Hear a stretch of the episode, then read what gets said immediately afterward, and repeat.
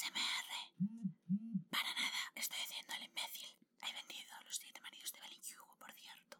Allá donde esté, allá quien lo esté leyendo, allá quien lo esté leyendo, eso no tiene mucho sentido. Quien sea quien lo está. Joder.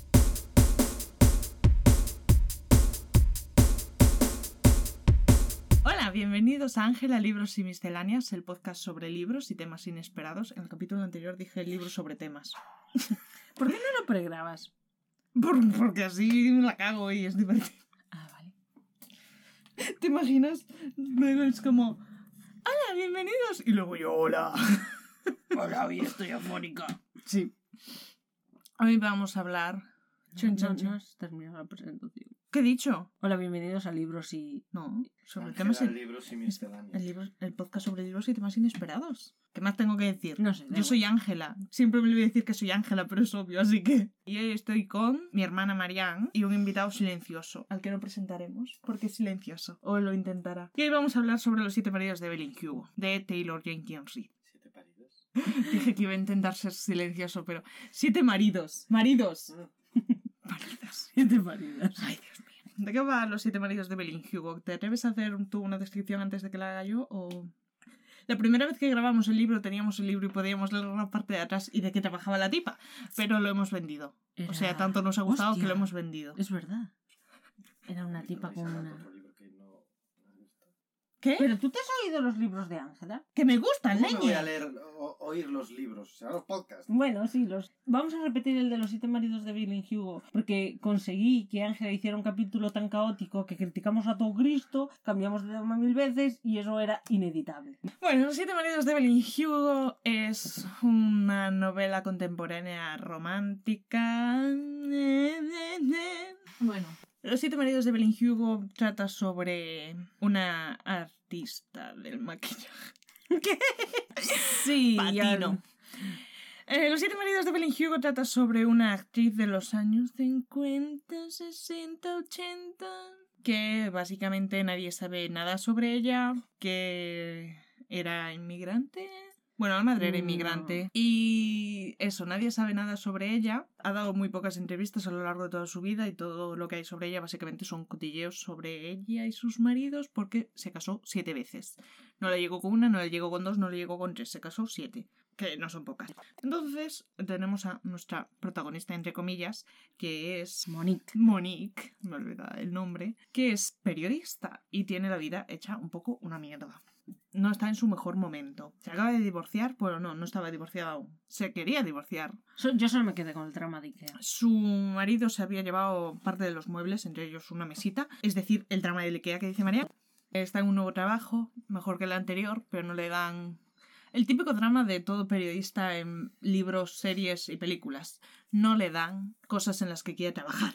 Y el libro empieza cuando de repente a esta editorial, a esta revista, les llega un correo diciendo que Evelyn va a dar una entrevista exclusiva. La anterior entrevista que había dado era sobre los vestidos de tal. No. Era el último que había hecho, ¿no? Era lo que iba a hacer. Iba a subastar los vestidos más icónicos de su vida para recaudar para el cáncer de mama. Bueno, sí. Le- les llega la oferta del siglo, ¿no? Una entrevista con Evelyn Hugo, pero hay un problema y es que Evelyn solo quiere que la entrevistadora sea esta Monique, Monique Grant, ¿no? Sí. A lo mejor nos inventamos el apellido, pero no importa. Pues Monique es una don nadie, entonces es como, ¿por qué Evelyn quiere que yo le haga la entrevista? ¡Qué misterio! Y básicamente va a hacerle esa entrevista y Evelyn entra y le dice, amiga, te mentí, no te voy a dar una entrevista para tu revista, quiero que tú escribas mis memorias. Y básicamente el libro es eso, son las memorias de Evelyn a través de los siete maridos. Yo le di dos sobre cinco estrellas, iba a decir dos sobre cuatro, eso sería sumarle puntos. Un, un 3 sobre 10. ¿Tú qué le diste, Marian? Creo que lo mismo, más o menos. Muy bien. ¿Te gustó el libro? Eh, Después de darle dos estrellas. No mucho. No mucho. No mucho. Fue una experiencia nueva para mí, pero no me lo volvería a leer. A ver, no lo leyó mucho porque solo leía yo en alto, pero no, no volverías a oírlo entonces. No, ni creo que volvería a leer nada de ese estilo. Yo personalmente no creo que vaya a volver a leer nada de esa autora. Así lo digo todo.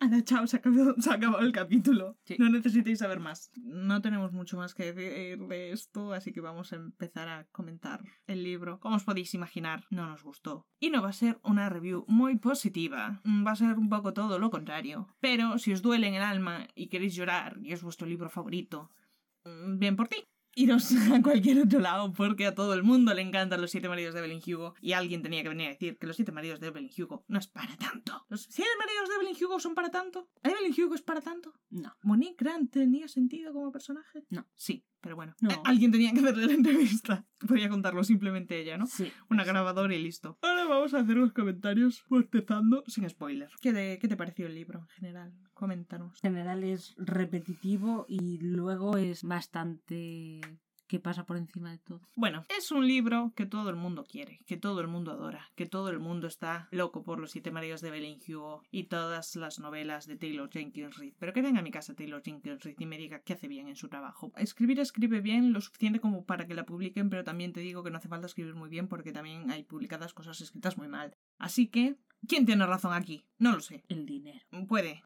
Pero es como la autora de moda ahora mismo, es una autora que está como, uh, en auge y todo el mundo quiere leer, uh, Malibu renace. Y no me parece que escriba tan bien como para que la gente esté tan loca con ella, pero escribe de una manera muy concisa, con frases muy breves. No se centra demasiado en desarrollar ni motivos, ni ideas, ni, ni describir cosas. Se hace fácil de leer porque escribe frases cortas, sencillas, casi sin descripción y pasa un poco por encima de todo, lo cual hace que sea muy fácil de leer. Pero, mm, no sé, podría haberlo hecho un poquito mejor. Para tener tanto boom el libro, no sé. Es un libro que tiene de cómodo que intercala artículos periodísticos en medio. Pero tampoco notas mucha diferencia conforme a los otros capítulos, porque los otros capítulos también están un poco escritos de manera escueta. Un poco como si aquello mm, fuera un artículo periodístico, la verdad. Y no, no veo la gracia y podéis venir a matarme si queréis. Me da igual. Allá donde suenen las cañerías. No, no me busquéis. Soy un troll de trastero. A ver, yo entiendo que la gente pues le guste porque le es muy fácil de leer. Pero también te digo, le sobran como unas cuantas páginas. Como unas 100 o como unas 200. que yo veo por la mitad del libro y está en plan, puede, no sé, pasar algo diferente. Bueno, aparte, Evelyn está basada en X actrices clásicas y literalmente Evelyn es un poco como un corta y pega. Es como un Frankenstein de actrices porque está Bueno, basada en todos. tres Sí. actrices, creo. Y bueno, un poco lo de los dramas que tiene y así son literalmente los dramas de esas tipas. Imaginación no hay mucha. Aparte, Taylor Jenkins Reid tiene como un gustillo, un gustirriquín ahí por escribir libros sobre gente rica. Gente rica teniendo dramas de gente rica. Sí, Sí. porque Malibu renace va Sobre gente rica, teniendo dramas de gente rica. Y todo el mundo quiere a Daisy Jones, es sobre una banda de rock y rica también, porque es súper famosa. Porque la verdad es que Los siete maridos de Evelyn Hugo no deja de ser eso, el drama de gente de una actriz de Hollywood ricachona, porque no va mucho más allá. ¿Qué te pareció el principio del libro? ¿El principio del libro te gustó? Sí, el principio del libro me gustó, estaba interesante. ¿Cómo decirlo? Era como más ameno porque estaba empezando y aún no te habías aburrido de ella. Sí, era un poco el, uh, el salseo, uh, Sí, un poco como esta chica logra salir de la calle y convertirse en una estrella de Hollywood. Qué uh, lo estás pintando como si se separaran en eso. Mm, Ojalá. Sí, o sea, es más jugoso en el sentido de que al principio ella cuando intenta salir pues hace muchos más chanchullos que luego sigue haciéndolos a lo largo de todo el libro y es como ya estamos cansados de, de que Evelyn haga siempre lo mismo. Evelyn es literalmente la misma en la primera página que en la última. Y entonces es como, oh, mira los chanchullos que tiene hacer para meterse en la industria, uh, qué interesante, uh, qué tal.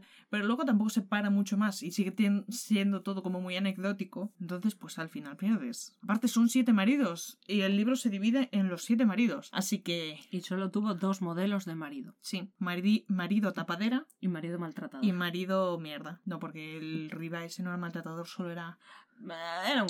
Eso sería un poco todo. Es muy anecdótico, no se para mucho en nada, toca muchos temas, no se mete en ellos. Y la manera en la que escribe Taylor Jenkins es un poco como os voy a dar todo comillito, os voy a regurgitar lo que pienso y tal. Es que al final no puedes decir mucho de los siete maridos de Evelyn Hugo porque ¿qué vas a decir más allá de lo que te ha dicho la tipa durante 400 páginas que tienes que pensar sobre Evelyn? Ya. Celia nos caía mal, Sí. yo al principio la llamaba Cecilia, me parece insoportable y estaba deseando, la verdad, que se olvidara de ella y se fuera con otra. No hubo suerte. Em, Claro, es que ella dijo que su gran amor de su vida había sido Celia, pero dije yo, bueno, puedo ser su gran amor y no volver a verla nunca más, sí. y esto avanza. Pero no, todo el libro gira en torno a que está enamorada de Celia y es como, Dios, ojalá me gustaras tú, me gustara Celia o me gustara alguien de este maldito libro. Y luego al final tiraba mucho de él. Cuando descubras mi secreto, porque claro, Monique no sabe por qué Evelyn la ha contratado. Cuando sepas mi secreto me vas a odiar, cuando sepas mi secreto ya me odiarás, ay, cuando sepas mi secreto. Y es como, bueno, sí, venga, arreando que jurundio, cuéntanoslo. Y el giro final es bien malo y bien cutre. Y sin sentido. Sí. Es como, oh, guay. Vale. Bueno, chao. Ale. Gracias por escribirlo, Taylor. Y entramos en parte con spoilers para que puedas hablar de una vez y quejarte de todo. Muy bien. Vale, pues vamos a entrar en parte con spoilers. ¿Por dónde Por donde quieras, pero empieza por el principio. Evelyn Hugo era un, Un palo palo. con dos tetas y dos cejas rectas. Sí. No lo he dicho yo, lo ha dicho la autora. Sí. No, a ver, toda su personalidad giraba en torno a que era egoísta, pero en plan guay, en plan cojo lo que quiero y es como Taylor, no, no estás, no, no tiene sentido lo que nos estás contando, corta, Es a- que- apaga. Al principio, el hecho de que ella use su cuerpo para salir del sitio donde está o para entrar en Hollywood tiene sentido, pero luego ya es como. eh, Luego es como, ahora eres rica. es como, Págale a alguien. es como Evelyn, venga, supéralo, cariño. No puedes hacer algo más que eso. Es que básicamente todo el libro gira en torno a tres giros en la trama y es Evelyn haciendo chanchullos. Sí. Evelyn llorando por Celia, Evelyn casándose con gente pero queriendo a Celia y nada más, la verdad, o sea, es todo el rato lo mismo, es una y otra vez, una y otra vez. ¿Cómo le dio para hacer tanto libro, de verdad? El personaje de Monique es imbécil, es imbécil perdida. Monique empieza el libro y está como, ay, mi vida es un desastre. Y consigue este trabajo, vamos, que no se lo imagina ni ella en, su- en sus mejores sueños. Y lo primero que le dice la jefa es, no dejes que Evelyn te manipule porque mm, posiblemente te haya escogido porque no tienes experiencia para manipularte y que la entrevista salga como ella quiere. Spoiler. Lo hace, sale como Evelyn quiere. Que es al- algo que tiene mucho sentido. Y ella pues se pica un poco en plan, que no tengo experiencia, estuve escribiendo un montón para una, Un blog. un blog en internet. blog. Que es como, vale, sí, cariño, pero ella fijo que tiene más experiencia porque es tu jefa y lleva mucho trabajando en la revista. Y ella va ahí en plan, 100% no voy a dejar que Evelyn me manipule, no voy a dejar que Evelyn controle esta entrevista. Y lo primero que hace Evelyn es decirle, no te voy a darte la entrevista y te doy este trabajo, coges esto, te marchas. Y Monique lo primero que hace es decirle, vale, ya veré qué hago, voy a mentirle a mi jefa mientras tanto. Sí. Y es como, Monique, literalmente has aguantado cinco segundos sin que, Ni media página. sin que Evelyn te manipulase. No le dio tiempo ni a acabarse la ensalada. ¿Tú te fías de lo que Monique escribió sobre Evelyn? No, no me fío de no nada me fío de nada. Pistola, apuntando a Monique. Mentirosa. Tú podrías considerar que está escrito con un narrador poco fiable, pero de la manera en que lo escribe Taylor Jenkins Reid, es en plan, mi narrador es mazo fiable. Es como, tía, a lo mejor no tienes ni idea de lo que querías escribir. Mm, No, es como una verdad absoluta todo lo que narra. Básicamente es como Evelyn dice, yo no tengáis pena de mí porque viví una vida plena y maravillosa, Pero tened pena de mí, pero joder, qué mal lo pasé. siendo rica. Porque tuve que pelear y hacer cosas chunguísimas. Mm, Y luego sus dramas de. Yo es que era de, de ascendencia cubana y me tuve que teñir de rubia. Sí. Que es que aún por encima, es que la tipa no se para en nada. Y si tú dijeras, bueno, te vas a parar en el drama que tiene ella de que es de ascendencia cubana y pues se tiene que teñir de rubia, tiene que fingir como que no es de ascendencia cubana y todo el rollo. Vale, pues muy bien, párate en eso. Pero es que no se para, es como, mira qué drama, tuvo que hacer esto. Bueno, otra cosa mariposa. Taylor Jenkins tenía que hacer de Evelyn un mártir. Porque es que literalmente coges un bingo con Evelyn y Evelyn les da, le cae todas. A Evelyn le faltó que la atacaran en la calle. Bueno, vamos a ir por partes. Como podéis observar, no nos gustó demasiado. Entonces, es- hay como muchas cosas en las que queremos hacer hincapié. En plan, vaya mm, decepción. Es un poco complicado de saber qué, dijim- qué dijimos hace un momento, aunque en, el producto final no se note, porque estuvo la tubería dando la lata y tuvimos que parar. Pues vamos a hablar un poco del primer marido de Evelyn, por seguir un poco un orden, porque la primera vez que lo grabamos fue un poco caótico. ¿Qué te pareció esa parte, la parte del primer marido? La parte del primer Toda en marido. general. ¿Estás segura de cuál es el primer marido? Sí, el que no era famoso. Como comienzo no era malo y aunque era bastante ligero, daba como a entender que realmente eso no era lo importante de la historia, que Sí, era un un, poco poco, en plan, introductorio. sí, en plan, te vamos a presentar por qué Evelyn va a ser así. Estas son sus raíces, un poquito. piqui, piqui, Sí, a ver, tenía sentido que no se parara tanto y que fuera mucho más dinámico y que pasara mucho por encima de eso, porque sí, vale, a lo mejor lo, lo interesante y todo el meollo de la historia estaba más adelante y no tenía sentido que se parase a contarnos cómo se casó con un tipo para poder entrar en Hollywood. Y entonces, bueno, pues no, eso no lo teníamos en cuenta, eso como que lo llevamos bien. Era como, uh, qué interesante, esto va a ser muy salseo y muy en plan drama hollywoodiense y muy en la vida de... el drama y vida de Sí. una estrella. Pero luego llegamos con el segundo marido, que era el que Sí. era un maltratador. Sí. Porque a Evelyn le pasó de todo. Don Adler, sí. Mm, básicamente, este marido al principio era en plan, El venga, marido va, perfecto. te lo compro. Ella acababa de dejar a su primer marido porque le dijeron, así en la industria no vas a triunfar. Y Hmm. parecían que te iba a mostrar el drama de la quieren hacer la mujer perfecta y le presentan al hombre perfecto, estrella perfecta Sí. y todo es maravilloso. Los emparejan un poco. Sí, lo Pero ella plan- está al 100%, en plan, me encanta Don Adler. Don Adler es como la Sí, estrella del como momento. fangirl. Sí, como que a todo el mundo le gusta Don Adler. Ella se siente atraída por él y aún por encima él es como un super trampolín. Mm. Pero básicamente es como que les dura la luna. No es que les dure la luna de miel un suspiro, es que a ella le dure un suspiro la descripción de su matrimonio. Es Mm. como todo estaba bien, hasta que un día Estuvo mal. estuvo mal y mi criada me dio el palo. Como todo, Ah. drama, drama de ricos, porque es que... Sí, pero drama de ricos sin sustancia. Drama de ricos, sí, sin pon- Drama de ricos sin ponerte en plan. Evelyn también era una persona, porque se pasa todo el libro en plan. Evelyn era más que una imagen y más que una estrella de Hollywood. Pero es como sí, pero solo me estás contando la parte de estrella de Hollywood de Evelyn Hugo, no, no te está dando nada humano de Evelyn Hugo. Que luego hay un momento del libro que es como, yo sabía lo que hacía Don y te dejé ir, estás bien, te pegaba. Y ella como, cállate, ¿qué quieres de mí? Y déjame en paz, Evelyn, que eres una egoísta. Y ella como, vale.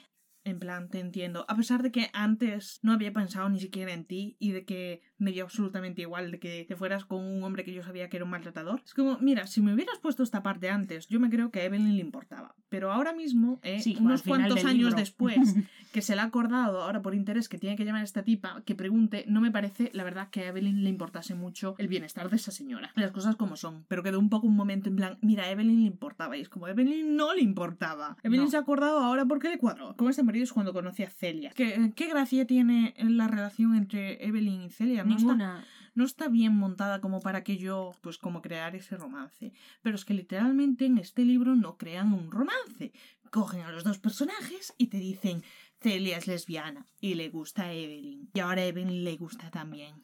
Y se quieren. Y es como muy bien. Parece esto un barco de vapor, porque al final en un romance lo que importa no es que, tú me- que el autor me diga estas dos personas están juntas, es que quieras ver a esa pareja junta o quieras ver a X personaje de los dos feliz o lo que sea. Y es como no, que cojas dos personajes y me los juntes y digan ahora están juntos. Es como muy bien. Ahora no pueden estar juntos. Y yo, ah, vale. Hubo un momento que yo ahí aún estaba en plan, vale, mi primera experiencia, no lo estoy pillando. Entonces, cuando Celia se va por primera vez, fue, vale, va a ser una historia de Evelyn intentando levantar cabeza por haber perdido a la mujer de su vida. Podría haber sido perfectamente una historia de Evelyn encontrando a la segunda mujer de su vida. Y que haga su vida y sea en plan, sí, tuve el gran amor de mi vida, pero luego encontré mi segundo amor de mi vida y fui muy feliz, ¿sabes? historia de guerra. Sí, algo así. Sí, me enamoré, pero Porque, se murió y porque es que Celia amigo. no es un personaje que guste. Te dicen todo el rato, Celia es un ángel, pero Celia es una celosa, mm, caprichosa y súper llorona. Es, es... Quiere los dos mundos, es Hannah Montana. Es Hannah Montana. Quiere ser abiertamente lesbiana y estar con Evelyn abiertamente. Y Evelyn está en plan, no podemos. ¿Sabes en qué situación vivimos? Y ella como, voy a ignorarlo todo y a montarte el drama. Pero Taylor Jenkins Reid, de nuevo, dice, ay, Celia era angelical. Y te empieza a poner cosas de que Celia, pues no era tan angelical. Porque Celia, básicamente, era una mierda de novia. Se pasaba Sí. todo el rato dándole problemas a Evelyn. Pero aún así,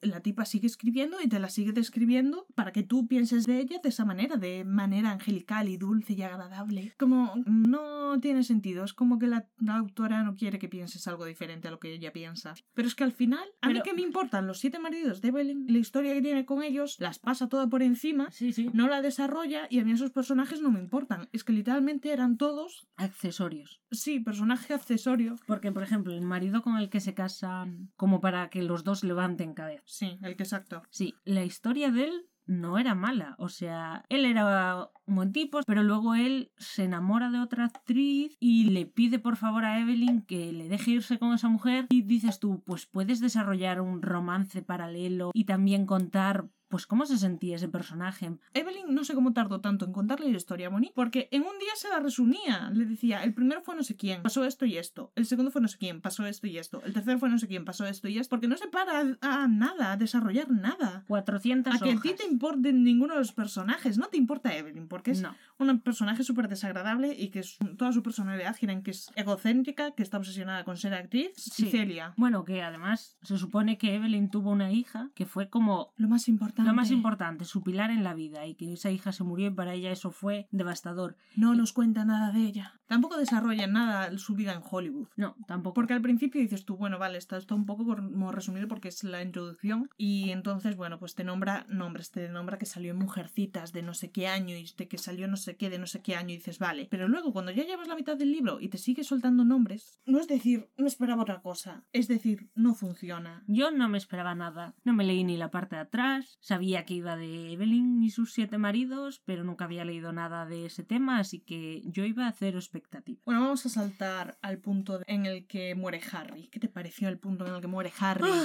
Bueno, Harry mí- es el marido, no me acuerdo de qué número es, pero No sé. es- era el amigo gay. Eh, básicamente Harry es el estereotipo de personaje amigo gay de cualquier historia. No tiene vida, solo vive por Evelyn. A ver. al nivel de casarse con ella, para hacer ser tapadera. y que pueda estar con Celia. Y cuando Harry se apartó un poco de ella porque empieza a tener problemas de alcoholismo, cosa que no van a tratar, no vuelve a aparecer prácticamente. Es como si- que ella se olvida de él. Es Bueno, a ver, a mí el personaje de Harry me gustaba. Las bases del personaje de Harry me gustaron, porque Harry era majo, pero era es majo. que Su es papel que era ser majo. el problema es que llegado a un punto del libro es como, venga, esto ya me lo vi. El momento en el que se muere Harry es los peores momentos que he visto. A ver, por encima es el momento anterior, es Celia, después de ha- haberle dado un montón de problemas a Evelyn, en concreto con este tema, le dice que se muden a España, porque en España van a estar bien. Sí, sí. Que alguien le mande ahí un Eh, email, un mensaje de La Jenkins. España justo post-Franco. Creo que sí. Sí, estaban los españoles con los gays haciéndoles olas. Sí, porque además en España no debía de haber tele y se suponía que nadie iba a conocer a dos pedazos actrices de Hollywood. Ya, superestrellas. Sí, no, no lo pensaron. No, no lo pensó. La Y- autora tampoco buscó España en el mapa. ¿eh?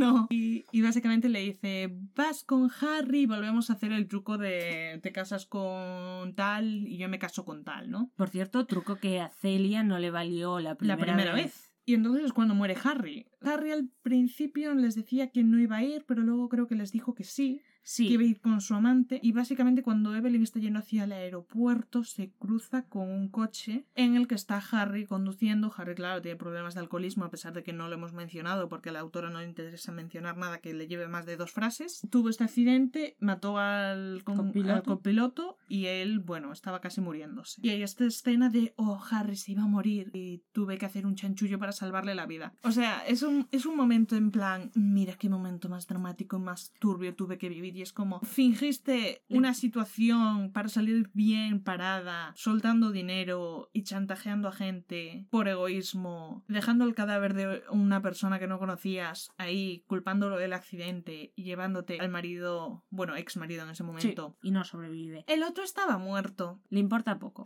Tampoco que le dice a Celia, venga, va, ya no me ata nada aquí. Vámonos, Celia. Vámonos. Muy Pero bien, cariño. yo solo digo que aquí las viejas cotillas abundan.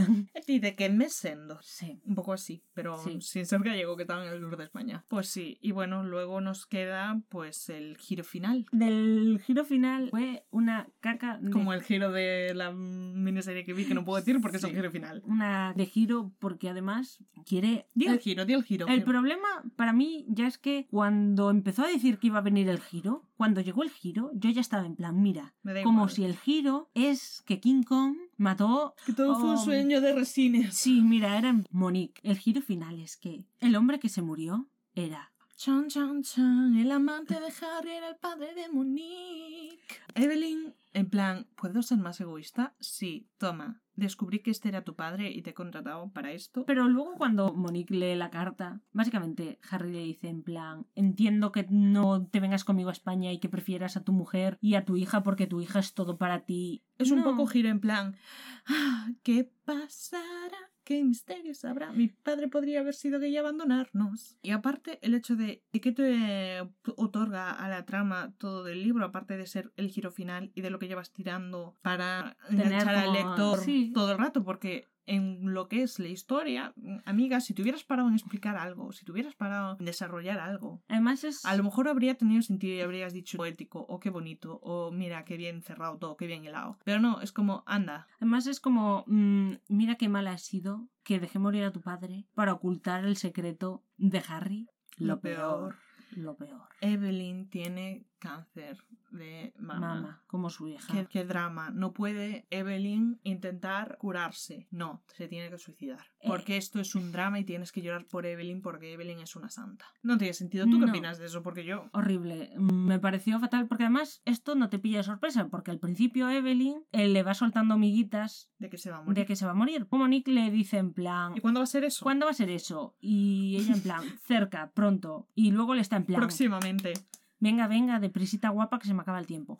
Em, disculpa, ¿y cuánto te queda para perecer? Que aparte es como, eh, no solo te escogí porque hubiera dejado abandonado a tu padre aquel día, sino también porque una vez escribiste un artículo sobre el derecho a morir que tiene la gente. Y Monique como, ah, tengo una ligera sospecha de que Evelyn quiere hacer algo, Pero, pero... lo mm, peor para mí, el hecho de que Evelyn escogiera morir le restó drama al libro y aún por encima, luego el libro no se te ha acabado. No, no, por encima no se da. Es que tienes que ver cómo Monique se va al met. Y Luego está se- todo el rato dudando en plan, ¿vuelvo o no vuelvo? ¿Dejo que se suicide o no? ¿Dejo que se suicide o no? como alargar el chicle total para que Monique lo único que arregle de su vida sea que ya tiene la mesa de centro que tan triste le ponía a perder con su divorcio y que le diga a su madre "Mm, mamá ¿tú crees que papá era un poco no sé? y que su madre diga ah pues Sí. sí pero fuimos muy felices y nos queríamos mucho y éramos súper amigos En conclusión, ¿recomendaríamos? No. no Eso ha sido todo por el capítulo de hoy. nos tenemos que ir a cenar Nos tenemos que ir. Seguidnos en nuestro Bookstagram, el Bookstagram perdido. Podéis mandarme vuestros comentarios, vuestras opiniones sobre libros que vaya leyendo al Gmail angelalibrosymisceláneas.com. Podéis seguirme en Goodreads, Ángela Libros y Misceláneas. Y para apoyar mi podcast, escribiros, compartid y atormentad a todos vuestros seres queridos y no tan queridos con que se escuchen mi podcast. Gracias. Esto es todo por hoy y nos vemos en el siguiente capítulo. ¡Chao! El chao siempre hace eco. ¡Chao!